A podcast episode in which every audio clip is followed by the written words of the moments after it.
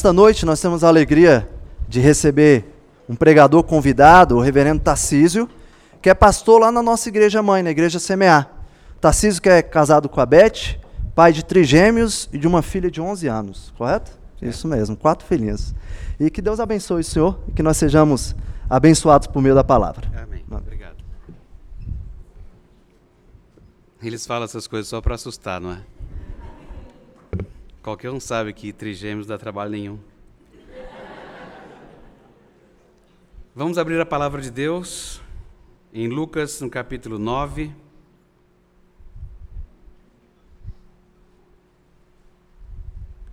Lucas capítulo 9, versos 28 a 45.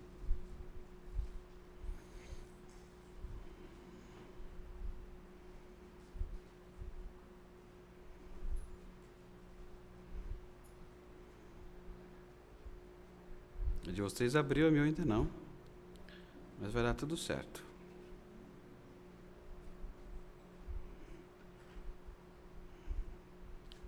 Lucas 9.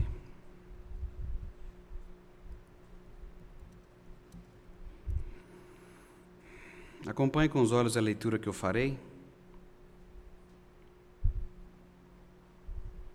A palavra de Deus diz assim: Cerca de oito dias depois de proferidas estas palavras, tomando consigo a Pedro, João e Tiago, subiu ao monte com o propósito de orar. E aconteceu que, enquanto ele orava, a aparência do seu rosto se transfigurou e suas vestes resplandeceram de brancura. Eis que dois varões falavam com ele, Moisés e Elias, os quais apareceram em glória e falavam da sua partida, que ele estava para cumprir em Jerusalém. Pedro e os seus companheiros achavam-se premidos de sono, mas conservando-se acordados, viram a sua glória e os dois varões que com ele estavam. Ao se retirarem estes de Jesus, disse-lhe Pedro: Mestre, bom é estarmos aqui. Então façamos três tendas, uma será tua, outra de Moisés e outra de Elias, não sabendo, porém, o que dizia. Enquanto assim falava, veio uma nuvem e os envolveu e encheram-se de medo ao entrarem na nuvem. E dela veio uma voz dizendo: Este é o meu filho, o meu eleito, a ele ouvi. Depois daquela voz, achou-se Jesus sozinho. Eles calaram-se e naqueles dias a ninguém contaram coisa alguma do que tinham visto. No dia seguinte, ao descerem eles do monte, veio ao encontro de Jesus grande multidão e eis que dentre a multidão surgiu um homem dizendo em, em alta voz: Mestre, suplico-te que vejas meu filho, porque é único. Um espírito se apodera dele, de repente o menino grita, e o espírito atira por terra, convulsiona até espumar, e dificilmente o deixa depois de o ter quebrantado. Roguei aos teus discípulos que o expelissem, mas eles não puderam. Respondeu Jesus: Ó geração incrédula e perversa, até quando estarei convosco e vos sofrerei? Traz o teu filho. Quando se aproximando, o demônio atirou no chão e o convulsionou. Mas Jesus repreendeu o espírito imundo, curou o menino e entregou a seu pai. E todos ficaram maravilhados ante a majestade de Deus. Como todos se maravilharam de quanto Jesus fazia, disse aos seus discípulos: Fixai nos vossos ouvidos as seguintes palavras: O filho do homem está para ser entregue nas mãos dos homens. Eles, porém, não entendiam isto, e foi-lhe encoberto para que não compreendessem, e temiam interrogá-lo a este respeito. Vamos falar com nosso Deus uma vez mais? Bom Deus e Pai, ajuda-nos a ouvir a tua voz através da explicação deste texto. Ajuda-nos a ouvir a tua voz e ajuda-nos a, a ter sensibilidade no coração acerca das tuas palavras, a fim de que as coloquemos por prática. Nós oramos agradecidos, no nome de Jesus. Amém. Eu não sei quanto a vocês, mas eu, essas cenas, quando eu leio sobre essa cena nesse texto, eu fico sempre lembrando de cenas. E eu era muito imaginativo. É, eu realmente consigo me lembrar na pré-adolescência de me apaixonar por muitas moças que eu nunca vi. Elas só existiam num quadro. Sabe aquele quadro que você olha assim? Fala, gente, Coisa mais linda. E aí, com o tempo, eu fui percebendo que a gente gosta de, de cenas de cenas que fazem uma mistura interessante, de modo muito especial quando elas misturam passado, presente e futuro. Aí essas cenas ficam melhores ainda. E foi por isso que tem um filme que vai faz, faz 40 anos agora, que quando nós assistimos aquele filme foi um negócio assim impressionante, colou na alma. Você deve saber, não é? Presente, passado, futuro. Eu sei que você não tem 40 anos, muitos de vocês certamente não têm, não é? Então, mas em algum lugar do passado você deve ter visto. Sabe aquela coisa que você vai assim, o que a gente vai fazer? Ah, não sei, meu pai falou de um, filho, um filme velho aí. Vamos assistir. Talvez vocês tenham assistido, talvez não. Assistam, é muito interessante. Porque nesse filme, em algum lugar do passado, isso foi lançado em 80, um livro, meia da década de 70, que virou filme em 1980. E Beth e eu conhecemos o hotel. Cara, isso não tem preço. O resto paga um cartão. Mas isso não tem preço. Ilha de Mackinac, norte Michigan, no belíssimo estado de Michigan, quase Canadá, está lá o hotel. Você fica lembrando das cenas do filme. É demais. E um filme muito simples. Quer dizer, ele é bem complicado, porque ele tentou juntar presente, passado e futuro. Um rapaz, imagina, rapazes, imagine vocês aí, um dia alguém dá um esbarrão em você. Quando você olha, é uma velhinha. Eu não estou vendo nenhuma velhinha aqui, então vocês não sabem o que é isso ainda. Uma velhinha. E ela dá um relógio de bolso para você e fala: Volta para mim. Nossa, eu ia ficar assim, estranho. E aí o que, que vai acontecer? Esses dois estiveram juntos no passado. Oito anos depois, ele vai para um hotel, este hotel, e nesse hotel, então, ele vai, viu a foto dela, uma atriz, ele vê a foto dela, se apaixona, e aí vai juntando os pontos. Então o filme é juntando os pontos. Não vou contar o final, que, eles, que ele morre, não vou falar, mas ela já havia morrido, porque no dia que ele entregou o relógio para ele, ela morreu. Mas eh, imagina, isso em 1980. Esse assunto deles foi em 1912, lá atrás. É muito interessante, não é? Eu gosto da ideia. Se você não viu, juntou passado, presente e futuro, vira uma baita cena, não vira? E você quer, porque é uma cena muito impressionante. Lucas, ele não faz diferente quando ele desenha essa cena para nós. Lucas ele escreveu para o seu amigo Teófilo para explicar que no seu evangelho tudo, tudo, absolutamente tudo sobre Jesus é verdade. E o que significa ser um discípulo de Jesus? É isso que ele faz no evangelho. Ele mostra quem Jesus é. Fica estranho isso aí, né? Quem é Jesus, que é melhor. Quem é Jesus, o que ele fez, explicando então que os seus discípulos são pessoas que ouvem a sua voz.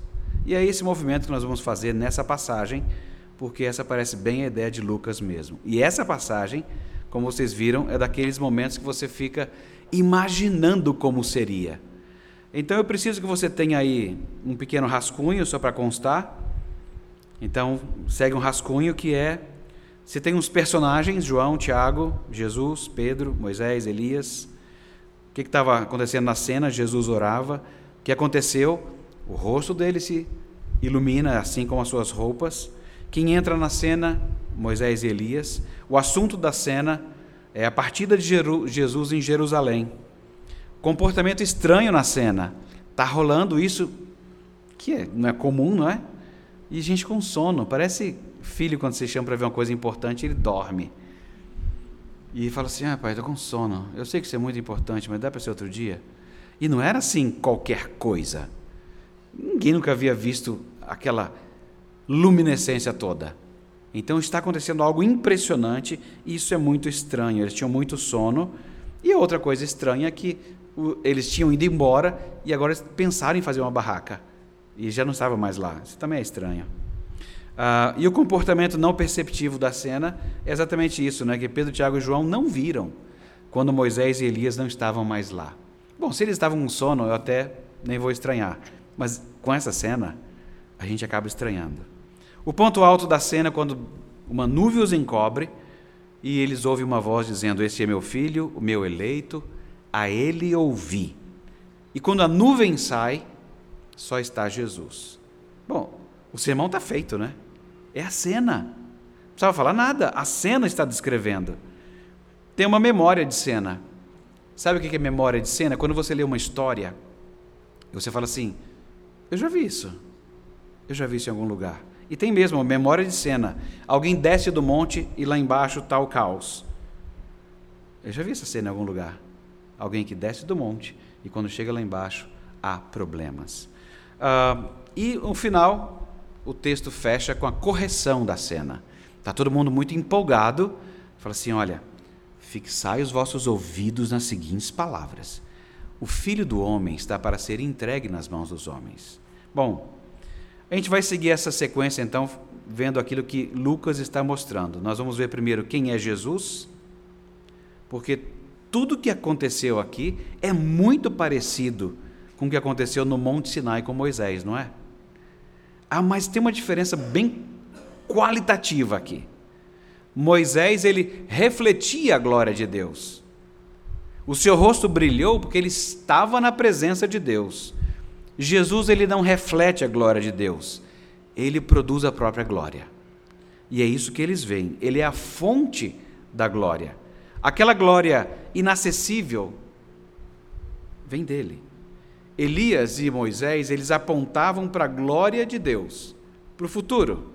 Eles tipificavam a Cristo, mas aqui está agora a realidade. Jesus é a glória de Deus em forma humana.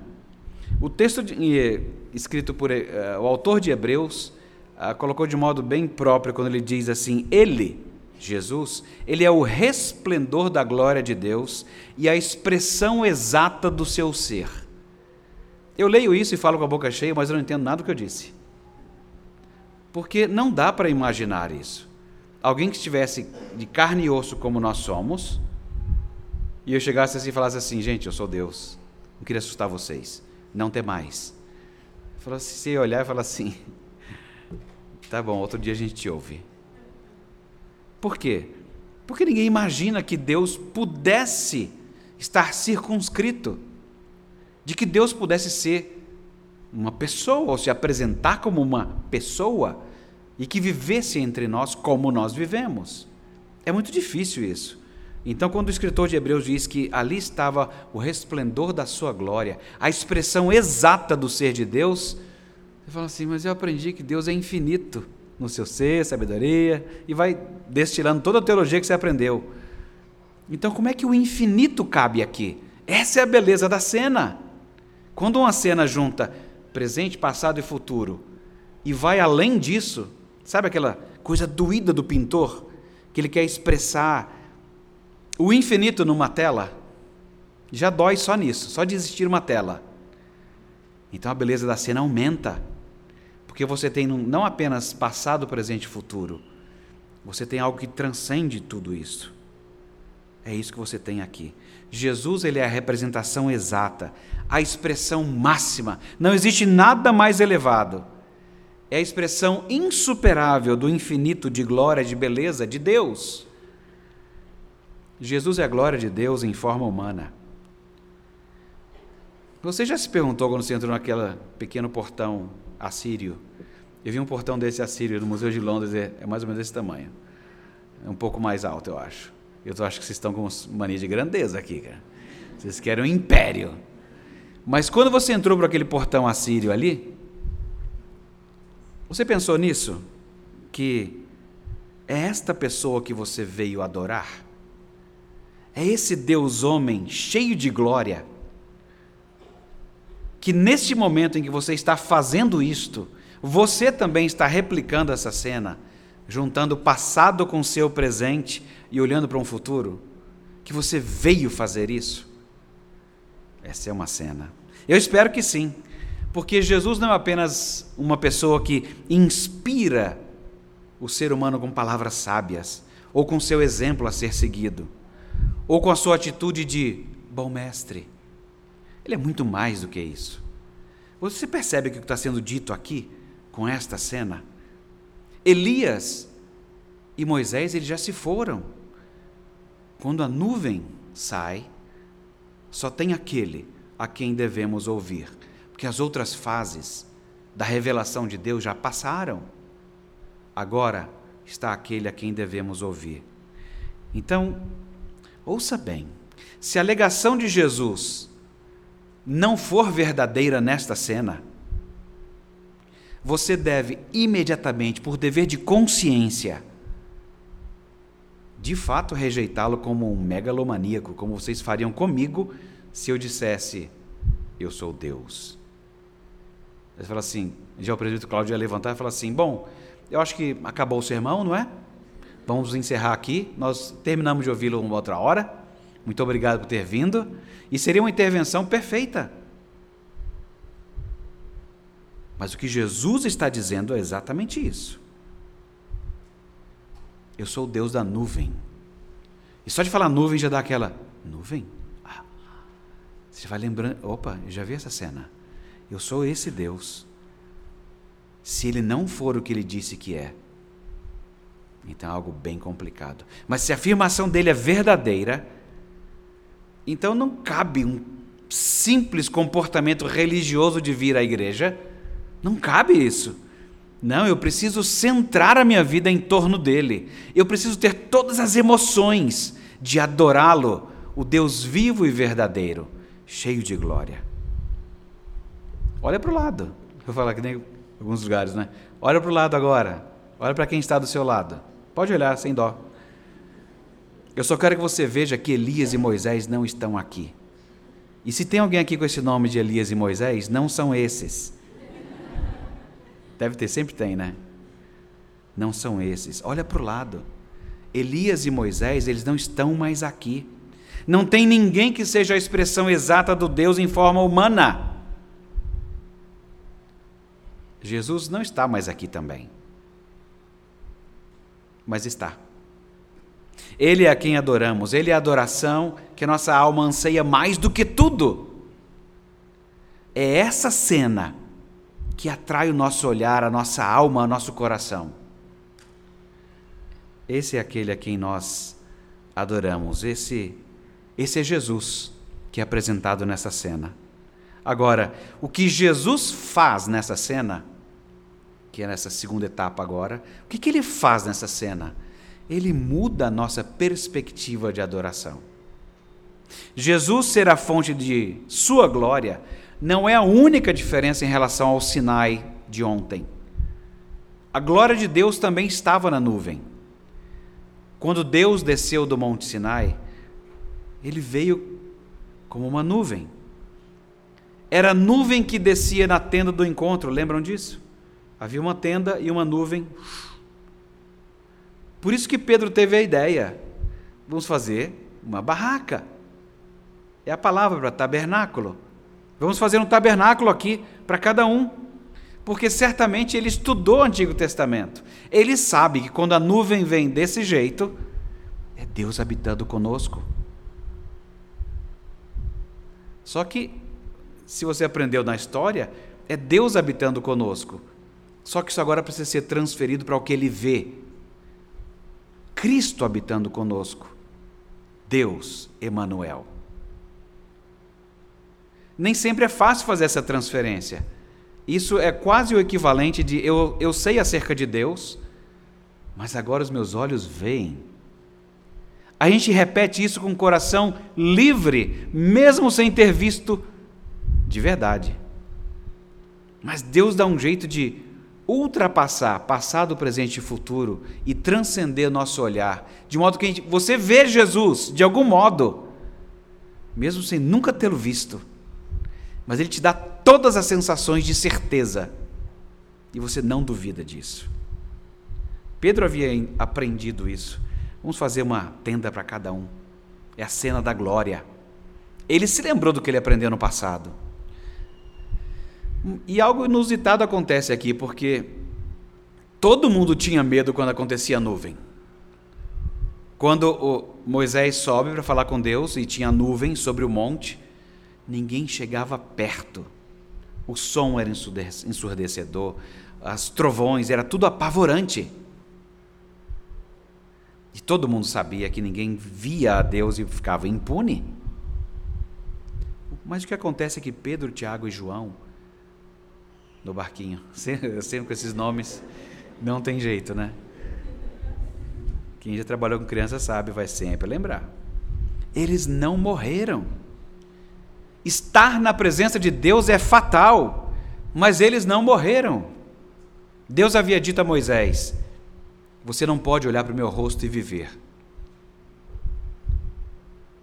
Então tem uma diferença aqui entre, e nós já sabemos disso, entre a divindade e a humanidade. Há um abismo.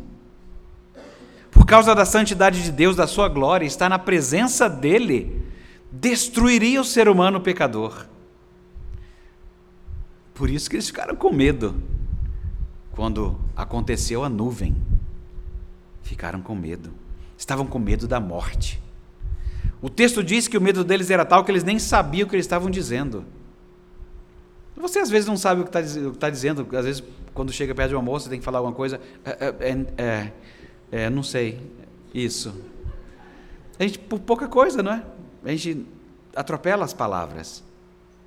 Aqui não é pouca coisa. Aqui é um risco de vida. E algo impressionante está acontecendo. Não me espanta deles estarem com medo e de não saberem o que dizer. Porque aqui não era só um piquenique com barracas que Pedro está sugerindo. É a ideia do tabernáculo, a nuvem de Deus. Quando a glória de Deus desceu no Monte Sinai, eles construíram um tabernáculo. Deus havia mandado assim. Aliás, várias outras religiões faziam isso também. Construíam um nicho. Na nossa igreja brasileira de formação, a gente está tão acostumado com isso, não é? de ir a algum lugar e tem um nicho. E você fala assim: Jesus, não sai daí, hein? Protege esse lugar. A gente tem às vezes uma noção de divindade em que gente, Deus é domesticado, não é? Você pega, você coloca onde você quer. Se você quer o Deus do menino do presépio, é só para ser fofinho, gostosinho, um bebê, gente. É muito lindo, não é? Mas bebê não apavora, gente, apavora? Não. Jesus apavora. Então não dá para ficar só no bebê. E não dá para ficar num nicho. Tem, tem religiões que até dão comidinha, dependendo do que eles colocam no nicho, esperando que comam aquelas coisas. A gente tem mania de fazer essas coisas, e talvez a gente tenha feito isso porque a gente entendeu, de um modo distorcido na história, que a habitação de Deus precisava de uma casa. Deus sempre ensinou isso. Só que teve gente que foi distorcendo isso com o tempo e foi dando no que dá. Quando a glória desceu no Monte Sinai, eles construíram um tabernáculo. Todas as religiões, todas têm templos ou tabernáculos ou nichos, sacerdotes, sacrifícios, rituais, tudo isso. Tentando com isso apagar a consciência ou remover pecados, enfim, alguma coisa que seja sirva de mediação porque as pessoas já aprenderam que divindade e humanidade têm uma relação tensa. Os gregos não estavam totalmente errados nisso. Os deuses raivosos eram uma ameaça. Aliás, os deuses mesopotâmicos da época de Israel também eram uma ameaça. O ser humano não era nada para eles. E de vez em quando eles ficavam muito zangados e matavam alguns humanos. Talvez então nessa linha o que Pedro esteja dizendo é que eles precisam de um tabernáculo para se protegerem. Eu preciso de algo que nos proteja. Porque essa cena nós já vimos. Mas nem dá tempo de pensar no assunto, porque logo surge a nuvem e os envolve. E a voz diz: Eles ouvem a voz. E também eles não morrem. A nuvem sai e Jesus está sozinho. Moisés passou, Elias passou. Aliás, interessante tenha sido esses três, porque são três momentos na história de Deus, na Bíblia, e são os três momentos em que houve mais milagres, como nunca jamais se ouviu falar no planeta Terra. Nunca se ouviu de falar tantos sinais quanto na época de Moisés, Elias e Jesus. Moisés passou, Elias passou. É só Jesus agora. Jesus ele é o tabernáculo e o templo que se materializa, para que não sejam mais necessários quaisquer templos e tabernáculos. Jesus é o sacrifício e o sacerdote, para que não haja mais mediadores entre Deus e as pessoas, a não ser Ele mesmo, Jesus Cristo. Com Jesus você vê a infinita beleza. E quando você está com Ele, a sua glória o envolve. É isso que ele faz. Você percebe isso quando você vem aqui cultuar a Deus? É culto. Nós estamos aqui cercados pelo brilho de Deus, pela realidade de Deus. Eles foram, nós somos abraçados por essa realidade. Nós estamos ouvindo de novo a glória de Deus falando de amor, o amor do Pai para o Filho. A nossa boa notícia, o Evangelho. O que ninguém pode dar estava ali somente, Jesus. A realidade de Deus, que dá o que ninguém pode dar: vida. Quando na verdade eles morreriam diante de Deus. Nada como ter o mediador, não é? Há pessoas que vão às últimas consequências para não envelhecer. Pois bem, está alguém aqui alguém que vai levantar você da morte e te dar um corpo glorioso. Eu aceitaria Jesus mesmo por interesse. Pois é engraçado, era para todo mundo estar tá aqui agora. O mundo inteiro, lotando as igrejas. Pelo menos por interesse, não é? Como é que é esse negócio? Vai dar um corpo glorioso? Gostei disso aí. Acho que eu tô, tô dentro. Me conta aí dentro, eu tô dentro. Sabe essa nostalgia que a gente sente ao ver uma cena dessa? Olhar para um quadro, uma cena, e ter aquela sensação de pertencer a outro lugar? Aconteceu no filme. Acontece com a gente o tempo inteiro. O autor do livro, o diretor, ele entendeu isso. Acontece com a gente o tempo inteiro. Nós temos essa sensação de pertencer a um outro lugar.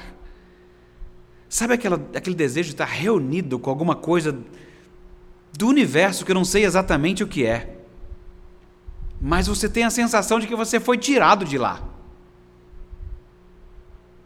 São os flashbacks do Éden que você nunca viu. Nós nunca tivemos lá. Mas por causa desse DNA. DNA não passa só, ah, você é bravo que nem seu pai. Ah, você é respondão que nem sua mãe. Sabe, DNA tem mais coisas. Tem o Éden. Vem no DNA. Esse desejo de ah, eu, eu tinha que estar em algum lugar que não é esse. Isso não é loucura. Isso não é mediunidade. Isso não é sonho. É o nosso coração que foi formado à imagem de Deus, que não descansa enquanto não repousa em Sua glória, em Cristo. Então a adoração não é um assunto só para você acreditar que você está fazendo isso. Pedro, Tiago e João, eles acreditavam em Deus. Eles acreditavam em Deus. Pedro mesmo já havia dito a Jesus: Tu és Cristo, filho do Deus vivo. Mas aqui era diferente, nessa cena. Aqui eles sentiam que criam. Eles foram cercados pela realidade. A própria presença de Deus os envolvia. É essa antecipação que a gente está procurando e que nós estamos fazendo aqui em culto público.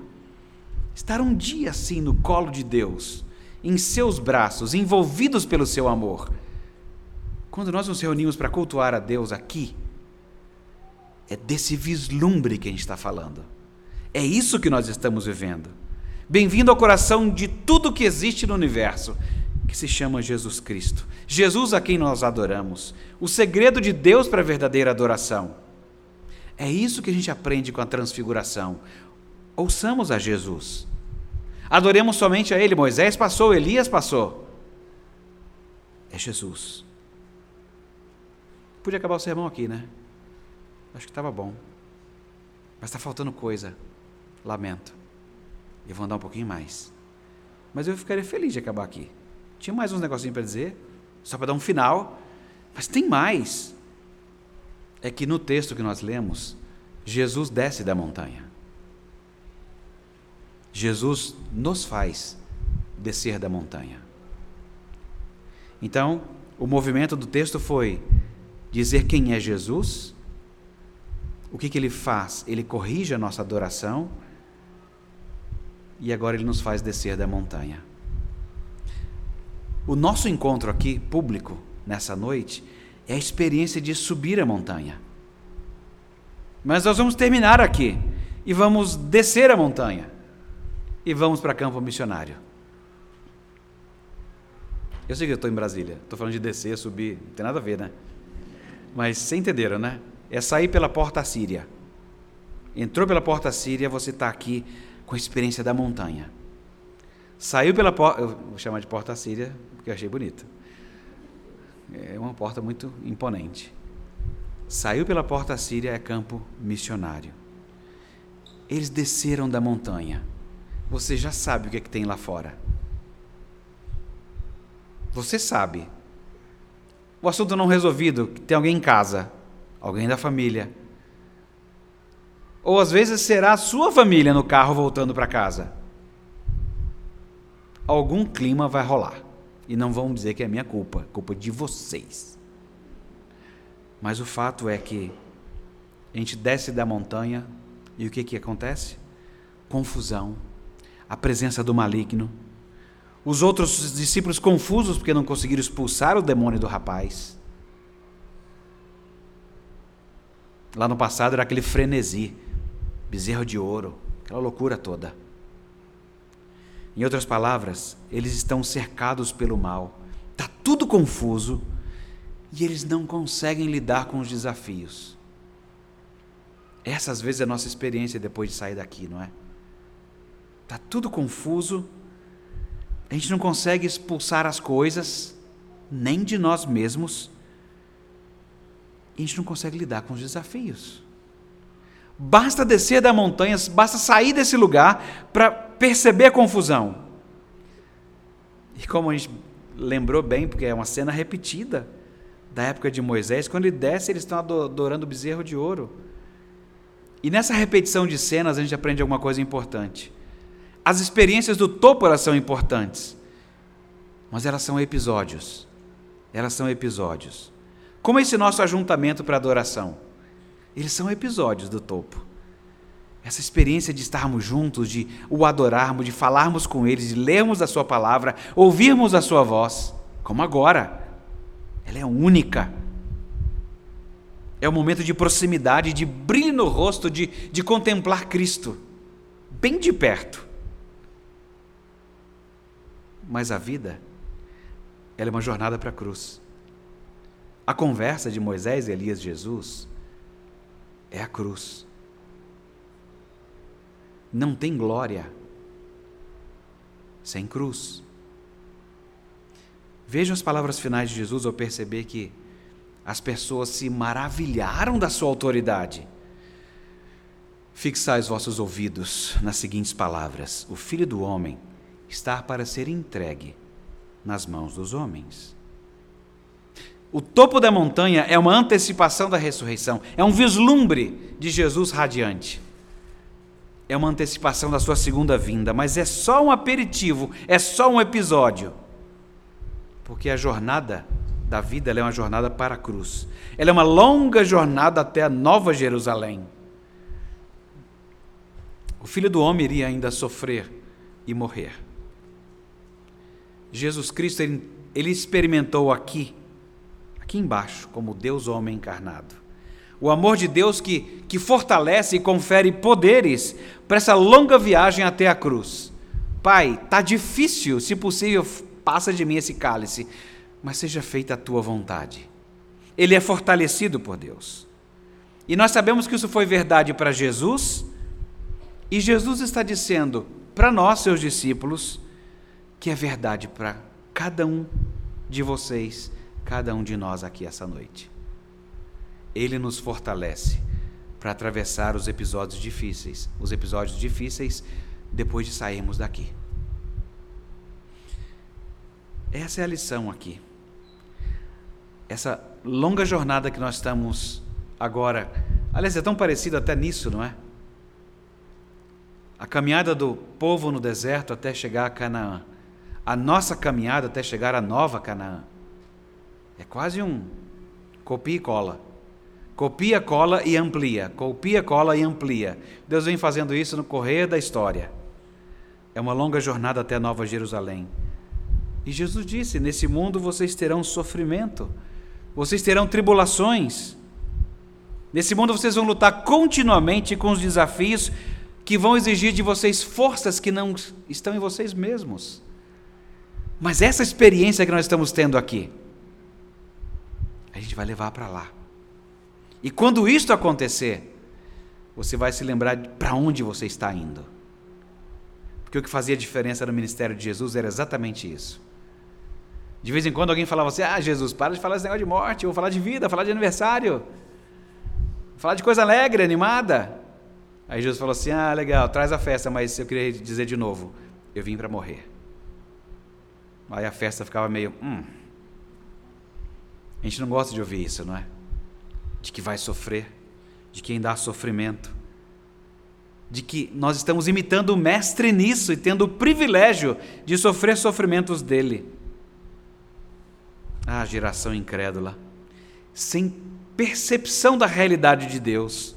Jesus é o novo Moisés. E agora ele amplia, copia e cola, libertação da escravidão do Egito, libertação do pecado e da morte definitivos. Mas ele sofreria, e nós também. É por isso que Jesus chama a nossa atenção, discípulos, porque tem quase uma pergunta implícita. Por que, que você acha que sofrimento não vai estar no seu programa? Aí você fala, simples, porque eu não pus na minha agenda. Eu não incluí isso na minha agenda. Eu sei, nenhum de nós precisa incluir sofrimento na agenda. Nós não somos esse tipo. Mas só saiba que ele virá. Só saiba que ele virá. Algumas pessoas ficam desorientadas só de ouvir a palavra sofrimento. Ai, pastor, você falou a palavra sofrimento, eu não ouvi mais nada. Ficou tudo nublado. Mas Deus nos tem preparado para isso. Nesse mundo tereis aflições, mas Ele é Deus Emanuel. Ele é Deus conosco, Deus radiante. A única maneira de passar por esse mundo é com tribulações. Mas Jesus já passou esse caminho. Ele já venceu para nós. Aquilo que nós não daríamos conta de enfrentar. Ele enfrentou para nós. Está dizendo: fica tranquilo. Fica tranquilo. A questão talvez que a gente enfrente e possa fazer uma pequena avaliação, é, a tribulação, o sofrimento que você já tem experimentado, tem feito de você mais sábio, mais profundo, mais forte, mais doce? Ou tem tornado você uma pessoa amarga, difícil e sem alegria? Será que os sofrimentos têm levado você mais para perto de Deus ou mais longe dele. Mais compassivo e misericordioso com outras pessoas, ou cada vez mais cínico sobre a natureza humana. Os sofrimentos vão vão nos podar nisso. O que vai fazer com que as tribulações o transformem como Jesus em algo grande é essa adoração que sabe a quem adora, recebe o corretivo de Cristo na adoração e sabe que quando você sai desse episódio de glória aqui, é, muito certamente tem uma confusão lá fora esperando você. E por favor, naquela hora não faça assim. Que droga! Acabei de sair de um culto, estava numa boa assim, entendeu? Aí você fala assim, você não entendeu nada então, entendeu? Se essa é a sua reação, é porque você não sabe que lá fora haveria isso. Ou você não leu a Escritura, ou você não ouviu Jesus. Ouvindo Jesus, você vai perceber a situação e vai agir que nem gente grande, discípulo crescido. Falar assim, rapaz, e não é que é mesmo? Jesus me ajuda, porque eu queria dizer aquelas palavras que eu tinha dito antes. Que droga! Está estragando minha noite. Eu estava super espiritual lá na igreja, agora já estou na carne. Aí fala assim: não, você que ficou assim. Entenda bem o que está acontecendo aqui. Se você descer da montanha, se lembrando do que, é a realidade, embora a maioria das vezes você e eu, nós não a vejamos, vai ser como aquela sensação do quadro, da paisagem. Quando você percebe que o real que você experimenta aqui ainda vai se tornar plena realidade. Só que agora sem os malabarismos do cinema. Nós não ficaremos separados nem agora. Naquele filme, eles ficaram separados um bom tempo. Nós não ficamos, porque Jesus é o Deus conosco. Depois de olhar para aquela cena e ficar admirando, falando assim: é essa cena que eu gostaria de estar. Nós já estamos nela. Nós não estamos separados em momento nenhum de Jesus Cristo. E quer saber? Eles até ficam juntos um pouquinho no final. Mas acontece um problema, como eu disse, e ele morre. Spoiler dado. Mas o final é romântico. O final é romântico. Porque o nosso final é romântico também. Nós estamos rumando para uma festa de casamento. O noivo vem. Nós somos a noiva. Ele vem para se unir com a sua igreja e será uma grande festa. Existe um grande amor arrebatador que dá sentido a toda a existência, e ele está em uma pessoa, que se chama Jesus Cristo. A adoração é esse momento aqui no topo da montanha, que nos prepara para a realidade e nos capacita para o mundo real lá embaixo, sabendo que a realidade inteira somente Deus a conhece. E por isso você descansa até quando você vê a realidade.